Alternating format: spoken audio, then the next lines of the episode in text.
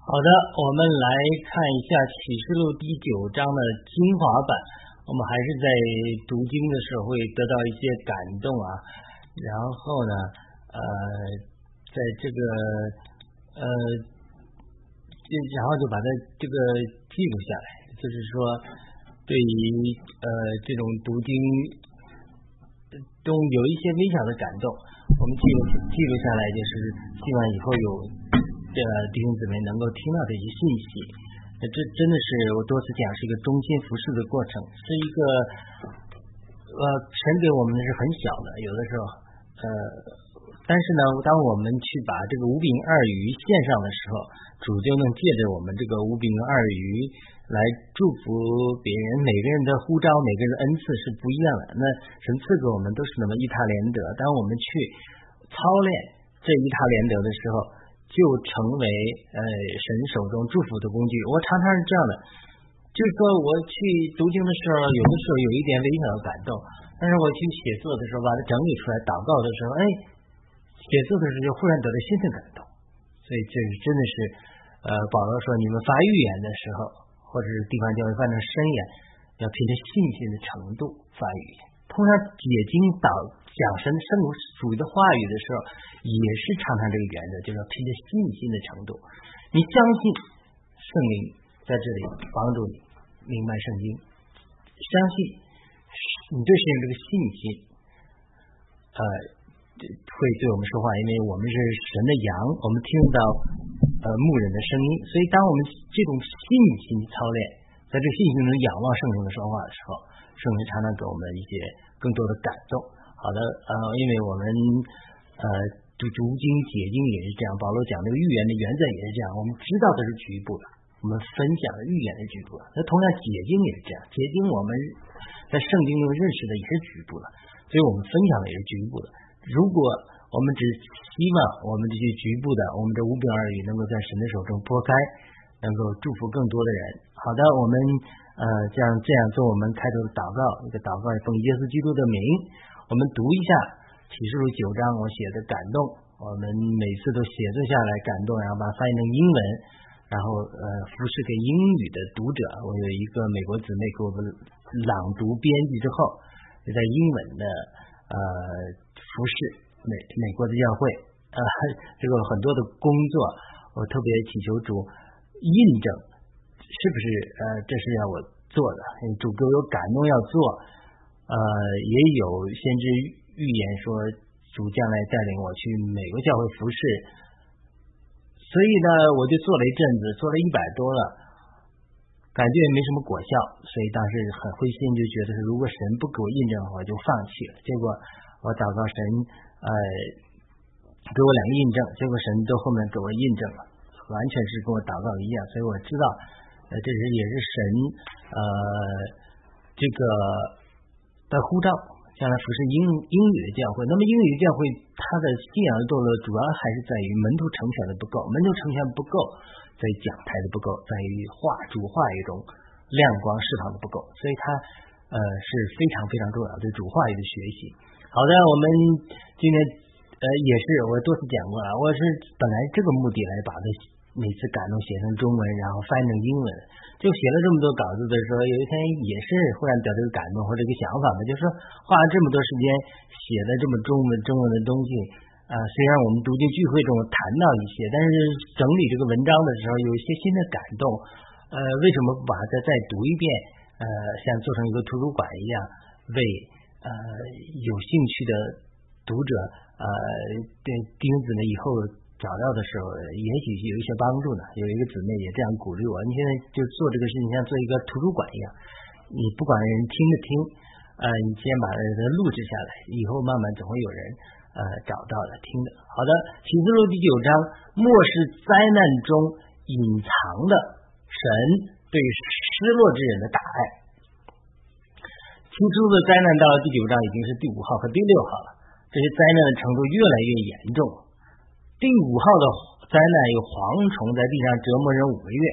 人们痛不欲生，却求死无门。圣经特别记载说，想死都死不了。那么第六号伯拉达河的使者被释放之后，杀害了人类的三分之一。但是人们依然不悔改自己拜偶像和其他犯罪的行为。看到这里，很多人在天然的头脑里都会觉得这些灾难十分的残酷，甚至觉得神为什么要这么残忍呢？其实这些灾难中隐藏了神对失落之人的大爱，就好像耶稣说的：“天父爱我们，就好像牧人爱他的羊一样。如果一百只羊有一只羊失落了，他会怎么办呢？他会撇下那九十九只羊去寻找这一只迷羊，等到寻找到了，就把它背在肩上，带回他归羊群，并且召集邻舍朋友庆祝他找到这个失落的迷羊。”这是路加福音十五章三到六节的故事。那么耶稣说：“我告诉你们，一个罪人悔改，在天上也要这样为他欢喜，比为九十九个不用悔改的艺人欢喜更大。这些灾难都是审判，也是对罪人唤醒的工作。多少人因为身处艰难的审判中的时候，才悔改认识主？因此，我们需要换一个爱的角度来看五号和六号的灾难。”神为了能够唤醒那些还没有回家的迷养，不惜对世界和旧的狠砸一拳，管教这样的重创会让一些迷养警醒，并最终回归天家。我们很多基督徒得救的经历也是走到人生的尽点、尽头，才找到神，才有了信仰的神的起头。就是有的时候我们人当然是说一传福音就信主就好了，有的时候。很多人的经历是神管教了之后才会回头，迷羊才会走路，就打了一鞭子才会回走路。所以他这种对世界的审判、对旧造的、对人甚至对人类地球上的这种灾难，其实他也是这种管教，让这些回家迷没有回家的迷羊能够警醒过来。比如七号里面吹响的时候，世界各地的灾难就会唤醒很多犹太人的回归。好了，我们来读第一个小点：天使的号筒。代替犹太人的回归，大多数犹太人不信靠耶稣，这个是有目共睹的，就是他们信靠以这个呃耶和华，但不信靠耶稣基督。那么在这种情形下，除了很多人犹太人眼睛没有开启，不能认识耶稣基督以外，那么很多犹太人更进一步堕落到世界和罪恶里面，像索索罗斯啊，很多的人他都是呃犹太人，但是现在作恶。但是圣经应许末世的时候，犹太人要从四方回归。耶稣在马太福音二十四章对犹太的门徒提到末世的来临的时候，特别提到这些灾难，包括日头就变黑了，月亮也不放光，众星要从天上坠落，天时都要震动。这是马太福音二十四章二十九节，这和启示录第四号描述的灾难是一样的。启示录八章十二节。那么马太福音二十四章三十一节，耶稣继续说，他要差遣天使，用号筒的大声，将他的选民从四方，从诸天的这边到诸天的那边都聚集了来。好了，我有个问题，就号筒吹响之后，就主耶稣在讲，神的选民上面在世界各地的以色列人，到底是一下子都聚集回归了呢，还是一个逐渐回归的过程？我个人相信这是一个逐渐回归的过程。没有人愿意离开自己的故土，因此环境的兴起是不可避免。呃，我在中国长大，中国人的乡土意识比较强。那很多的时候，中国人宁死也不肯离开自己的家乡。这种人都是惯有惯性了。当以色列人在流荡的地方居住的习惯了，也不愿意离开聚居的地方。特别人家他聚居的地方是很很发达的地方，欧美啊，对吧？我们知道二战结束的时候，又犹太人经历了残酷的迫害，这固然是很糟糕的事情。但是有一个积极的结果，就是很多以色列人离开他们流荡的世界各地，回到以色列，从而让以色列复国。那么在末世的时候，就是六号、七号的时候，以色列移民的最终回归，可能是和这个七号的灾难是分不开的，因为六印和七印之间插入了一个意象，呃，不是光六号、七号，就一号到七号都是这样，讲到很多人犹太。人被印的故事，就六印和七印之间，然后才开始的七印，才开始的七号的灾难。可以说七号灾难呢，一号、二号、三号、四号、五号、六号、七号，这个灾难不断加深，它会让散布在世界各地的以色列人不得不离开他们寄居的地方，回归到以色列去。这是神手的工作。我在阅读第五号的灾难的时候，突然得到一个感动，就是这些灾难更是进一步让犹太人继续回归。而并且继续拯救失落的外邦的迷养，就是五六章到七章的时候，它之间插入个意象，六印到七印之间插入个意象，讲到犹太人啊十十四万四千人被印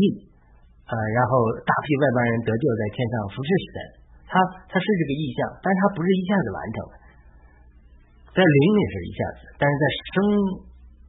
实际中，在我们物质的世界中，它还是有个逐渐的过程。我想起二零。一五年十月，我们跑到南卡接受一个执事的祷告。他们一个姊妹有先知性恩赐，他祷告之后，他就看见异象，呃，一个耶稣拿这个宝剑斩断了一个龙，斩断了我们呃我和太太家族里面的这种呃邪灵，他导致我们当时的祷告没有得到答应。他说已经成就了，他祷告完之后，他觉得已经成就了，他用灵歌赞美唱诗。哎呀，我们被服侍那次真是美好的一次经历啊！我们呃去联系这个马哈什沙巴达，因为他有一个恩赐，就是常常替别人祷告得得得生孩子啊。那时候我们呃就是病急乱投医，所有的医疗解决不了了，就是一直找这个祷告那个祷告。我们跑到南卡州，他们特别热情的接待了我们，还。不仅安排了一个团队给我们祷告医治，还是把我们放在这个 VIP 的座位上。我们只是一个寻求的人，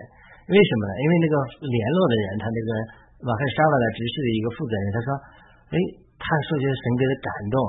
呃，这是神安排的，让我们来。他给我发预言说，你们来的时候，他看到天空有个十字架一样十字，他说，他说你是。”可能是神带你那个交叉路口，你来到我们这里就是神给你带了一个交叉路口。因为那个时候我离开福音派的教会，去灵运动中偷偷的寻求，因为我们得救的教会不接受这些呃医治、祷告、先知预言的一些东西，所以我们偷偷的去，所以他就给我这个预言啊。其实当时我就是在呃十字路口一样，呃到一个不不同的方向，而且呢。他跟我们预言，他说，那个那个姊妹，他们安排这个团队，有个姊妹有限制性恩赐的，还有有医治恩赐的姊妹，给我们祷告，祷告之后他就看见异象，说这个主耶稣拿这个宝剑斩断了一个龙，就是邪灵在我们家族里这种咒诅也好，他说他感觉灵已经成就了，他是他是我，所以呢，我们到二零一六年初，主才亲自对我说话，告诉我。呃，今年也有孩子，二零一六年五月，我都讲过很多次了。神才在托梦告诉我，你下个月要孩子。二零一七年初，他在呃，孩子才生下来，所以他这种二零一五年十月份祷告的时候，这个姊妹就在灵里看见成就了。那为什么？他当时还讲了一句话让我印象深刻，他说在灵里看见的东西成就出来，往往需要十个月啊，或者这种像孕育这种产业啊。他就是这种半年一年啊，他这种呃过程，就是灵里看见的，跟物质界成就出来的，有的时候还需要一个祷告征战的过程，真的是这样。所以我把这个经历引用到这里，他是在六印和七印之间就看见大批犹太人被印了，然后外邦人大批得救，在。这个神的宝座前敬拜赞美神，但是他还是通过七号一步一步环境的逼迫加剧，带进犹太人回归和带进呃外邦人的不断得救，这是一一个一个属灵的一个原则。第二个小点，刨花生的故事，在我家农村旁边一个村子里住着我的大姑，他们的村子濒临一条河流，所以有很长的沙滩地，沙滩地非常适合种植花生，每年收获花生的时候。首先，每家种植花生的人会先收割，他们收割了几乎大部分的花生，这是因为很多花生会掉在沙土里，他们不可能收割完所有的花生，因此附近邻村的人呢，他们没有种植花生的条件，但是他们都会在主人收获完毕之后，继续在沙沙地上刨花生，我们叫溜花生或者刨花生，溜就是别人铲完之后再铲，因为主人已经收割完毕，他们也不在乎遗留的花生了。同时呢，这些来刨花生的人帮助他们翻地，也会有利于他们来年的种植，所以也就允许他们来刨花生。小的时候，我和我的三姑等人一起去这里刨花生，我看到无数人在河滩地上，好像蝗虫飞过一样。他们每个人拿着一把铁锹和一个袋子，一锹一锹的挖出沙土并翻过来，然后捡起遗落在沙土里的这种花生，一个一个的。我和三姑忙了一天，可以装满一个化肥袋一样袋子的花生。这个期勤俭期金让我印象深刻。我说这些人真是满天遍野，像蝗虫一样。当第五灾的蝗虫来到的时候，其实他们也是在收割，就好像我们上面描绘的桃花生一样。虽然初熟的果子，包括受印的犹太人和大庇革教的外邦人，都在七章已经收割完毕，或者收割了一大部分，但是在神的大爱和怜悯中，他会继续收割和搜寻那些失落的羊。看似蝗虫来自无底坑，他们或许是邪灵，或者是堕落的天使，我们无从知道。但是他们也是神手中的工具。来收割末日的果子，所以我们不能单纯从惩罚和灾难的角度来看启示录，我们必须从收割的角度来看待启示录。马太福音十三章特别提到，收割的时候就是这世代的终结，收割的人就是天使。马太福音十三章三十九节，或许收割的人不仅是好的天使，也包括启示录九章零五号的蝗第五号的蝗虫嘛，因为万有互相效力，叫爱神的人得益处。罗马书八章二十八节，第五灾蝗虫的灾难。会完成神进一步收割和找回那些失落的以色列移民和外邦的迷羊。第三个小点，在启示录十章后，神继续收割。既然蝗虫是为着神的收割使用的，那么蝗虫给人带来的痛苦是让人寻求神，并为自己的罪悔改。第五代的蝗虫的灾害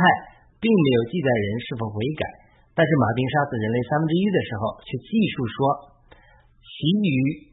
未被这些灾害所杀的人，仍旧不悔改自己手所做的，还是去拜鬼和那些不能看、不能听、不能走、金银铜石木的偶像，又不悔改自己的凶杀、邪术、淫乱和偷窃。这是九章二十至二十一节。二十一节，既然神的旨意是通过严厉的审判和管教，让一些还未悔改但却可能会悔改的人得救，那么因此神的审判会越来越严厉。本章开始的时候就说。第一样灾祸过去了，看呐，还有以后还有两样灾祸要来。九章十二节，第一样灾祸是指五号的灾祸，第一号、二号、三号、四号、五号啊，第五号的灾祸，蝗虫伤人五个月，人们死却不能死，因为第一号到第四号的时候没有伤敌人这些灾祸，但第五号开始伤敌人。还有两类灾祸，是指第六印的马军杀死人类的三分之一，和第七号开启的灾祸，就是七晚。那么第六号和七号之间又插入意象，我多次讲了，六印和七印之间插入意象，鼓励人，因为你审判太严厉了，鼓励你一下。然后七号、七印带给你更大的灾难。好，六号和七号之间也是给你看见意象，知道神在一。灵界里做了哪些正面的事情，然后再鼓励你坚持七号的更严重的审判要来，他每次都是这个结构。而七号开始的时候是神的奥秘要完成的时候，十章七节，这个奥秘就是神所传给他奴仆众先知的福音，也是十章七节。这个福音就是什么？耶稣基督要成为人类的拯救，带进万物的复兴。怎么带进万物的复兴？带进教会的复兴，教会以基督为元首，然后基督审呃，在基督里教会审判邪灵。清理宇宙，带领万物来敬拜耶稣基督。耶稣基督既然万有都归服了耶稣基督，耶稣基督又将万有归服于神，这就是整个万物复兴的福音。所以约翰得到恩赐在说预言这十章十一节，并且量度圣殿十一章一至二节。然后两个见证人要兴起来和从无底坑上来的兽征战，兽居然胜了并杀死他们，但是神叫他们复活。这个复活让人们认识到神的真实和大能，再加上大地震，就十一章的大地震死了七千人，这个时候人就悔改了，其余的都惊恐，将荣耀归于天上的神。十一章三至十三节就是在六号、七号中，在五号和六号中人们没悔改，那七号呃开始之前是应该是七号开始之前嘛啊，他们又继续的悔改。这是神不断收割那些最终能够上了天堂的人。等第七位天使吹号的时候，第三样灾祸快要来，十一章十四节。而且天上有声音说：“世上的国成了我主和他基督的国，他要做王，直到永永远远。”为什么呢？因为启示录十二章，妇人就要产生男孩子。我多次讲，启示录十二章是整个启示录的一个大的转折点，因为神的命定就是呃，林前一章保罗说的，岂不是你们教会的使命要审判邪灵、审判天使吗？我们要审判天使，但你生命不成熟，怎么审判天使？你不产生得胜的男孩子，你怎么能够审判天使？你审判了天使，是神可以早就审判天使，但是神把审判天使的任务交给基督的身体，你不审判了天使，神怎么能清理整个宇宙旧造呢？所以，整个男孩子的诞生，基督身体和心腹的雏形的成熟，这是神的心意，就是教会让他做心腹。所以，这个男孩子一诞生就被提到神和宝座那里去，十二章六节。然后，魔鬼和他的使者就被天上摔下来，十二章九节。这就是说，你这儿上升了，他那儿下来，你这儿基督的心腹成熟到一定地步，神就把魔鬼和他使者从天上摔下来。这是一个换换句话说，就是。我们审判魔鬼，所以你审判了魔鬼，魔鬼从天上摔下来，他就极极力的兴起最后的疯狂，来逼迫教会，然后这就是三年半大灾难的序幕。后三年半大灾难的序幕就是启示录十二章开启了三年半的大灾难，这是启示录这个最大的转折点。收割与审判是贯穿启示录的两个主题。现在启示录的工作就是不断收割。不断审判，从而更多收割的一个过程。第一波成熟的果子，教会成熟了，然后呢，审判世界，世界里又有一批人像落花生一样又得救了。那最后呢，审判邪灵里面还有一些人回家，零零星星的，他有一个失落的羊，神都不会放弃。所以这个启示录它就是收割审判，审收割审判，打一巴掌，然后带一部分人进到天堂里去。他这一直一直是这种呃这种逻辑。好了，另外一个小点，蝗虫马兵是真的蝗虫马兵还是邪灵呢？我们知道启示录是一幅图画的书，很多语言是图画和预表的语言。那么我们的一个问题就是，蝗虫和马兵到底真的就是蝗虫和马兵呢，还是图画的语言来描述一些邪灵呢？首先我们讲，这个蝗虫绝对不是普通的蝗虫，蝗虫，因为这里规定他们不可伤害草。青物和各样的树木，但是又像蝗虫，但是可以伤害额上没有神印记的人。九章四节，因为这个地上的蝗虫是不伤害人的，这是伤害青青草、青物各样的树木，所以他们绝对不是我们见过的蝗虫那样，而是这个灾难的时候从无底坑上来的蝗虫。而马军尼马也不是一般的马，因为它口里和尾巴上有能力，尾巴像蛇，有头用来伤害人。九章十七节是十九节。其实真的是马，其他马上的人也绝对不近于自然的马和人。这样让这样让让我想起来，就是摩西在带领啊以色列人出埃及的时候，耶和华和埃及假神呐，以及摩西或者亚伦和术士之间的较量。亚伦这样能变蛇，埃及术士的杖也能变蛇，亚伦的杖吞了他们的杖，这都是超自然。我们现在都很少看到这样变蛇的情形，但是圣经中有记载，对不对？而且邪术的人他也能这样变蛇，所以这个是一种神奇的能力，可能在末世的时候、启示录的时候又会再度出现。所以我个人在接近启示录十二章，在启示录十二章的红龙出现，十三章有两个兽出现，就是撒旦和时间神之间的较量又又。尖锐化，所以我个人倾向于蝗虫和马，绝对不是普通的蝗虫和马。那马兵也不一定是人，或许是人。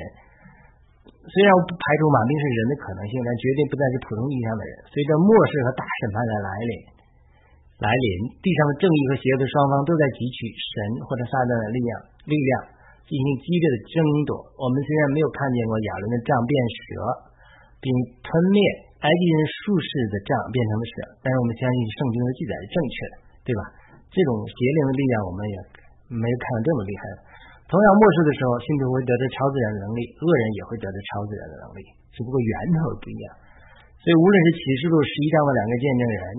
十二章被提到神宝座前要用铁掌管辖万辖管万国的男孩子，都有超自然的能力。这两个见证人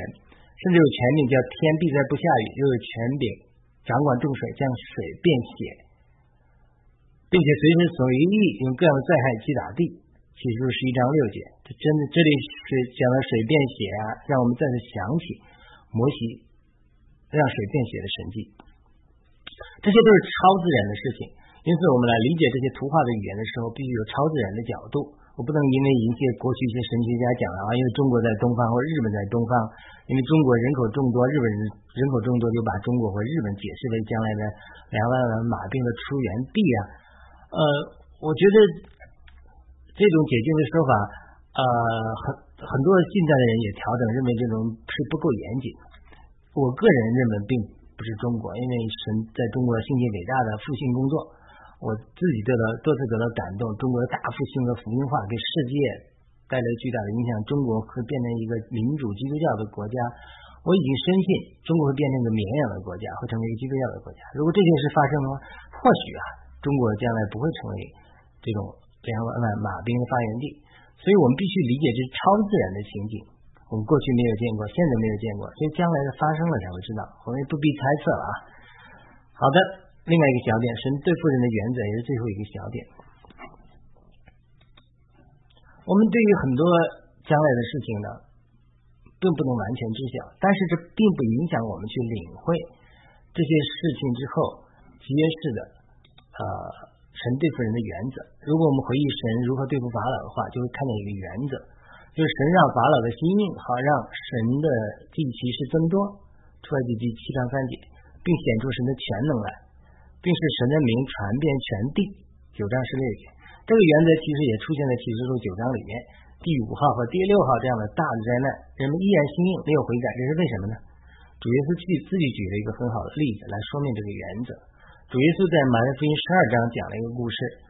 他说一个人的鬼被赶出去了，在无水之地找不到住宿的地方，就回到他离开的地方，看见这个地方空着，就打扫干净。就去带了另外七个比自己更邪恶的灵进去住在那里，那个人最后的情况就比先前更快了。这个邪恶的时代也是也将是这样。我们在学习赶鬼施工 （deliverance ministry） 的时候，常常听到老师告诫我们：如果一个人不愿意接受主，不愿意接受耶稣基督为主，他就是不信主的人，他只是想。来赶鬼，最好不要替他们进行赶鬼施工，因为虽然鬼或许暂时赶出去，但是如果没有耶稣基督和圣灵充满他们，鬼可能会再度进来，所以不没有用，浪费时间。我也看到有些人在接受赶鬼施工的时候，哎，他就接受了耶稣基督啊，为自己罪悔改啊，或者说祷我们祷告用圣灵更多充满他们呢，就看见鬼从他们身上吹了出来。我第一次看见一个鬼被从一个黑人子的身上赶出来，呃，非常惊讶。他一直咳嗽，那个鬼就出来了。然后我们祷告圣灵充满他，他就被圣灵充满，倒在地上。其实录这些灾难的记录，可以说是一个大型的赶鬼施工的服饰，通过各样的审判啊、灾难啊、邪灵审判邪灵污秽污鬼，把他们暴露出来。你看他们都露出来了，从天上掉下来啊，兽从无底坑里出来了。为什么会出来呢？因为就跟我们赶鬼施工一样，他隐藏在那里的时候，他不出来。等到他 manifest 显明出来了，他他先吐唾沫，哎呀，就咳嗽啊，显明出来，这就是他就是被扑露了，不扑露之之后才能把鬼赶出来。所以他为什么以前躲在那无底坑里他不出来，现在无底坑上来了，就是因为神的审判到了一个地步，赶鬼马上就要结束了，他们就显明出来了，藏在后面能显明出来。所以这种大型审判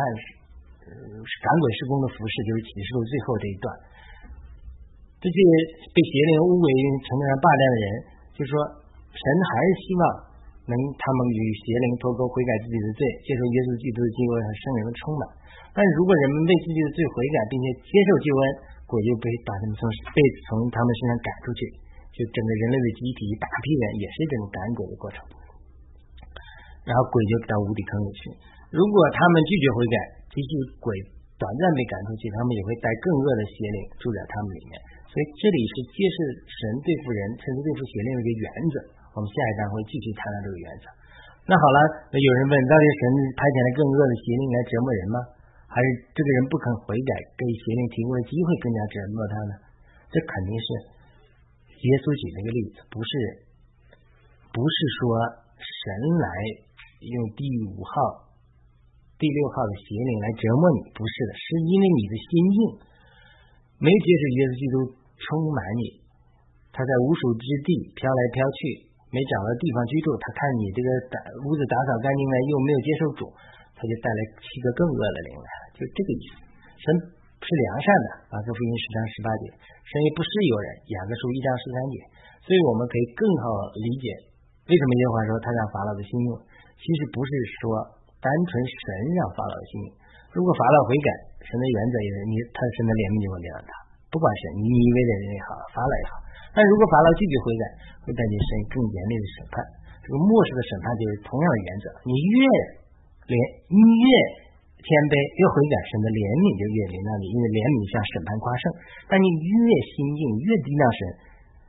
这个更恶的灵就来更多的折磨你。整整个这个神审判的原则就是在这里。好的，这是我们启示录九章读经的精华版，我们朗读到这里。我们再次祷告，感谢。赞美耶稣基督，将荣耀归给圣父、圣子、圣灵。欢迎您点赞、转发、评论，来帮助我们传播主的话语和感动。我们下次再会。